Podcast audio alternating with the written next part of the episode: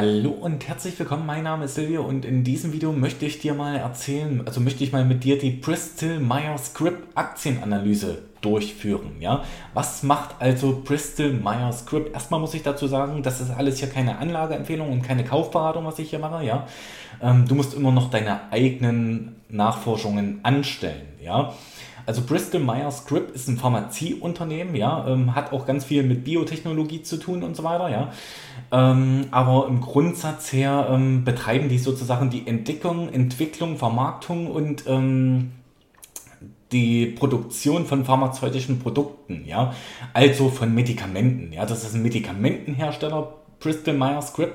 Und genau bei solchen ja, ähm, Pharmazieunternehmen würde ich auch immer mal mir die Produkte ganz genauer angucken. Ja, also gibt es da irgendwelche Blockbuster-Produkte? Ja, so habe ich es jetzt eben auch gefunden in der Ärztezeitung. Es gibt acht Blockbuster-Produkte über Bristol Myers Squibb. Ja, ähm, das heißt acht Produkte, die eben ähm, ja sehr stark, also sehr stark für Milliarden Umsätze bei Bristol Myers Squibb sorgen. Ja.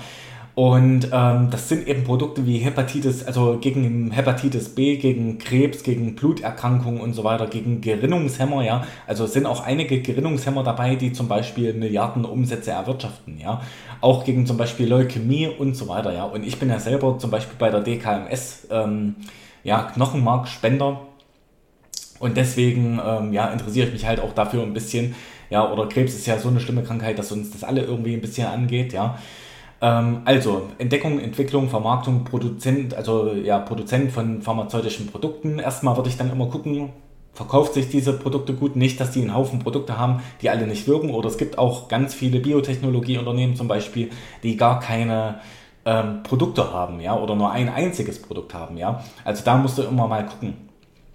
Worauf ich jetzt erstmal bei dieser Firma aufmerksam machen möchte, Bristol Myers Squibb war zum Beispiel an einem Riesenskandal ähm, mit beteiligt. Ja, 2019 wurde dazu ein Urteil gesprochen. Was ist dort geschehen? Ähm, man, Bristol Myers Squibb hat zusammen mit der Hopkins Universität und gleichzeitig auch noch mit der Rockefeller Stiftung, also die drei zusammen, die Hopkins Universität, die John Hopkins Universität, die Rockefeller Stiftung und Bristol Myers Squibb haben eben Menschenversuche in Guatemala unternommen. Dort hat man eben Prostituierte, Soldaten, ähm, Straftäter und so weiter mit Syphilis infiziert, absichtlich mit Syphilis infiziert, um zu schauen, ob das Medikament Penicillin ähm, eben gegen ähm, diese Krankheit wirkt. Ja? Also dort hat man Menschen absichtlich mit einer Krankheit infiziert. Das war in den 1940er, 1950er Jahren. Ja? Ähm, also dagegen muss ich sagen, ist ja die Tabakbranche und äh, die Ölbranche ein absoluter Weißenknabe, ja, dagegen, was diese Firma schon mal mitgemacht hat. Und auch so, wenn ihr jetzt mal bei Google eingebt, Bristol Myers Script Skandal, ja, also ich habe das gemacht, ich wollte das für euch für die Recherche machen, äh, da werdet ihr gar nicht mehr fertig mit den Skandalen, ja. Also muss man immer wissen, ob man so eine Aktie nachher kauft, so eine Firma nachher kauft und äh, vielleicht hofft man ja auch, dass es in Zukunft nicht mehr passiert, ja. Ähm, Gerade zu diesen Menschenversuchen in Guatemala hat sich 2010 Barack Obama ähm, ja, dazu öffentlich entschuldigt bei den Angehörigen, ja, äh, damaliger US-Präsident. Genau, jetzt kommen wir mal zur Marge, ja, ein ganz harter Schnitt jetzt, jetzt kommen wir mal zur Marge. Die Marge äh, liegt jetzt, die operative Marge von Bristol Myers Squibb liegt jetzt bei 12%. Ähm, die operative Marge soll aber auf 44% ansteigen. Ja. Das Long-Term Debt to Equity ist über 1,0, ja, also langfristige Ver Verbindlichkeiten im Verhältnis zum Eigenkapital ist ein bisschen hoch.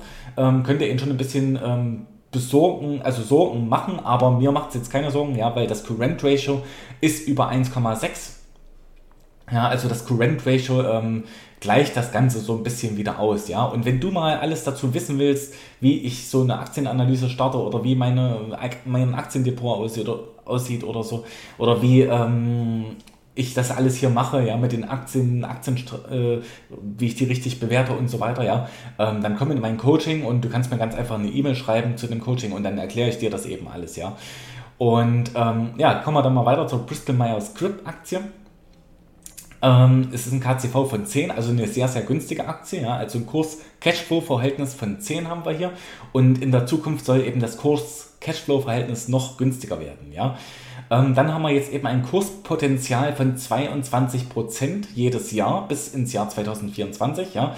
Also das ist eben so meine Prognose. Äh, ein Kurspotenzial von 22% plus bis, zwar, bis zum Ende des Jahres 2024. Kann natürlich so eintreten, muss nicht so eintreten, ja, kann immer noch was dazu, dazwischen kommen. Eine Eigenkapitalquote von 31 Prozent, das ist gut, denn man hat nämlich auch teure Zukäufe getätigt, ja, man hat Celljeans dazu gekauft, ja, und man hat eben auch im letzten Jahr, im letzten kompletten ähm, Geschäftsjahr, hat man einen Verlust geschrieben von 9 Milliarden US-Dollar, ja. Ähm, also das heißt, Umsätze und Gewinne stiegen jetzt nicht innerhalb der letzten drei Jahre und innerhalb der letzten fünf Jahre, aber dennoch ist das Unternehmen für mich erstmal sehr stark unterbewertet. Die Unterbewertung geht auch schon jetzt seit 2017, ja. Ähm, jetzt hat man eben noch diese teuren Käufe dazu getätigt, jetzt hat man eben noch diese Gerichtsurteile von 2019 und so weiter, ja. Also die Umsätze sind innerhalb der letzten drei und fünf Jahre gestiegen, äh, die Gewinne eben nicht aufgrund der teuren Zukäufe, ja. Aber wenn man jetzt mal die Gewinne bereinigen würde, dann, äh, also wenn man eben mal diese teuren Zukäufe und so weiter herausnehmen würde, dann wären die Gewinne eben auch mit angestiegen innerhalb der letzten drei Jahre und innerhalb der letzten fünf Jahre, ja. Dann die Analysten sagen kaufen, ja. Die Analystenmeinungen bei Barchart sagen eben kaufen. Ähm, dann das Wachstum. Es ist eben ein Wachstum für dieses Jahr angepeilt von 15% und innerhalb der nächsten fünf Jahre pro Jahr um 8%. Ja? Also schon ein sehr, sehr starkes Wachstum. Also über 5% äh, Wachstum finde ich schon extrem stark. Ja? Und man muss eben sagen, wovon geht das eben aus? Es geht eben alles von der Corona-Krise aus. Ja, im letzten Jahr hatten wir ja, im Jahr 2020 hatten wir die Corona-Krise. Ja, und jetzt sieht es eben so danach aus, ähm, ja, dass sich die Pharmabranche ein bisschen wieder erholt. Denn in der Corona in der Corona-Krise ja, ähm, hat die Pharmabranche absolut nicht an Wert dazugewonnen. Ja. Ähm, nur Biotechnologieunternehmen haben eben die Pharmabranche gestützt. Ja. Das hilft aber so einer Firma wie Bristol Myers Squibb nicht unbedingt weiter, ja. Also weil die nicht so viel Biotechnologie-Anteile in ihrem Unternehmen drin haben, ja. Und das finde ich auch gut so, denn Bristol Myers Squibb, ähm, ja, sollte die Aktie eben äh, weiterhin so gut aussehen, werde ich die in meinen Sparplan aufnehmen. Ähm, und zu viel Biotechnologie, dafür habe ich ja schon mal Videos gemacht, ähm, ist einfach extrem gefährlich. Ja? Ich habe jetzt schon BioNTech in meinem Depot. Ähm, das ist äh, BioNTech äh, ist eine einzige Position in meinem Zockerdepot. Ja? Die Aktie läuft wie Sau, ist aber eben auch äh, sehr, sehr riskant und deswegen eine Biotechnologie unter ein Biotechnologieunternehmen und dann auch noch über ein ADR wie BioNTech würde ich niemals äh, in meine langfristige Geldanlage hineintun. Ja, dazu habe ich auch schon mal einen Blogartikel verfasst auf meiner Seite aktienleben.de. Findet ihr den Artikel, ähm, ja, Biotechnologieunternehmen ähm, gehören nicht in die langfristige Aktienanlage. Ja. Und dann ist also jetzt diese Branche wieder im Wachstum. Die Pharmabranche ist jetzt wieder im Wachstum, weil eben die Corona-Krise hat das Ganze ein bisschen abgebremst, ein bisschen abgemildert und so weiter. Ja, ähm, ja das ist eben alles so erstmal der Fall. Ja, also die Corona-Krise hat eben dafür gesorgt, dass die Leute nicht ins Krankenhaus gegangen sind. Die haben sich eben nicht behandeln lassen. Ich sehe das auch bei mir im Umfeld, äh, dass die Alten nicht mehr rausgegangen sind, dass die ähm, alten Leute auch nicht zum Arzt gegangen sind. Ähm, auch wir selber waren ja auch extrem vorsichtig. Also ich, meine Freundin und so weiter, meine Familie. Ja, ähm, und jetzt wird die Pharmabranche dann eben wieder ähm, ins Wachstum kommen. Auch ich gehe jetzt verschiedene ähm, Dinge medizinisch wieder an, wo ich mir davor gesagt habe, ich muss mich nicht unbedingt in ein Wartezimmer setzen, ja. Äh, das hat noch Zeit und das kann ich jetzt eben alles nachholen. Und genau das tue ich jetzt eben auch und dann kommen eben auch ja, Ausgaben für Medikamente zustande, ja. Und in, in den USA dann eben erst recht. Ja, dann würde ich mich natürlich freuen, wenn ihr dieses Video oder diesen Beitrag hier mögt, wenn ihr mir ein YouTube-Abo dalassen würdet, ja, einfach um mir zu helfen, den YouTube-Algorithmus sozusagen ähm, zu unterstützen. Ja, ähm, das ist alles kostenloses Wissen. Ihr könnt mir auch gerne Fragen stellen in der Kommentarsektion. Ähm, dann beantworte ich euch diese Fragen natürlich, ja.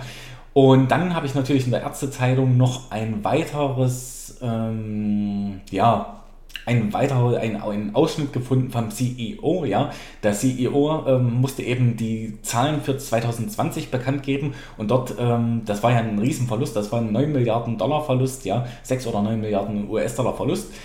Ähm, bei so einer Firma würde ich eigentlich immer schon hellhörig werden und habe mir eigentlich auch mal ganz am Anfang gesagt, äh, ich kaufe nie eine Firma mit einem Verlust, ja, oder ich verkaufe sogar Firmen mit einem Verlust, aber man muss halt das schon alles irgendwie ein bisschen näher ins Detail betrachten, ja. Also oder man muss näher auf äh, oder in die Details da reinschauen, ja. Und was jetzt eben hier passiert sind, hier sind eben teure Übernahmen passiert.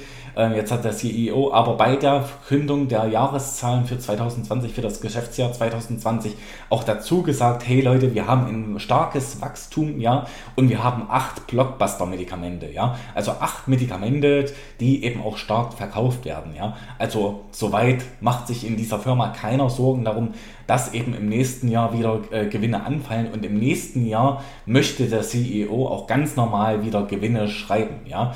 Man möchte aber eben ähm, sich sich Wachstum dazu kaufen durch die Übernahme von anderen Firmen, ja. Und das ist eben auch nichts Schlechtes. Es gibt auch genügend Publikationen, wo das eben als schlecht beschrieben wird, ja. Ähm, das kann ich hier nicht sagen. Also wenn du immer eine Firma suchst, die jetzt äh, nicht zukauft, dann wirst du wirklich ähm, dann viel Glück beim Suchen, ja. Das wird eben nicht passieren, ja. Und ich bedanke mich fürs Zusehen, fürs Zuhören bis jetzt, bis heute, bis hier und ja, dann tschüss, bis zum nächsten Mal.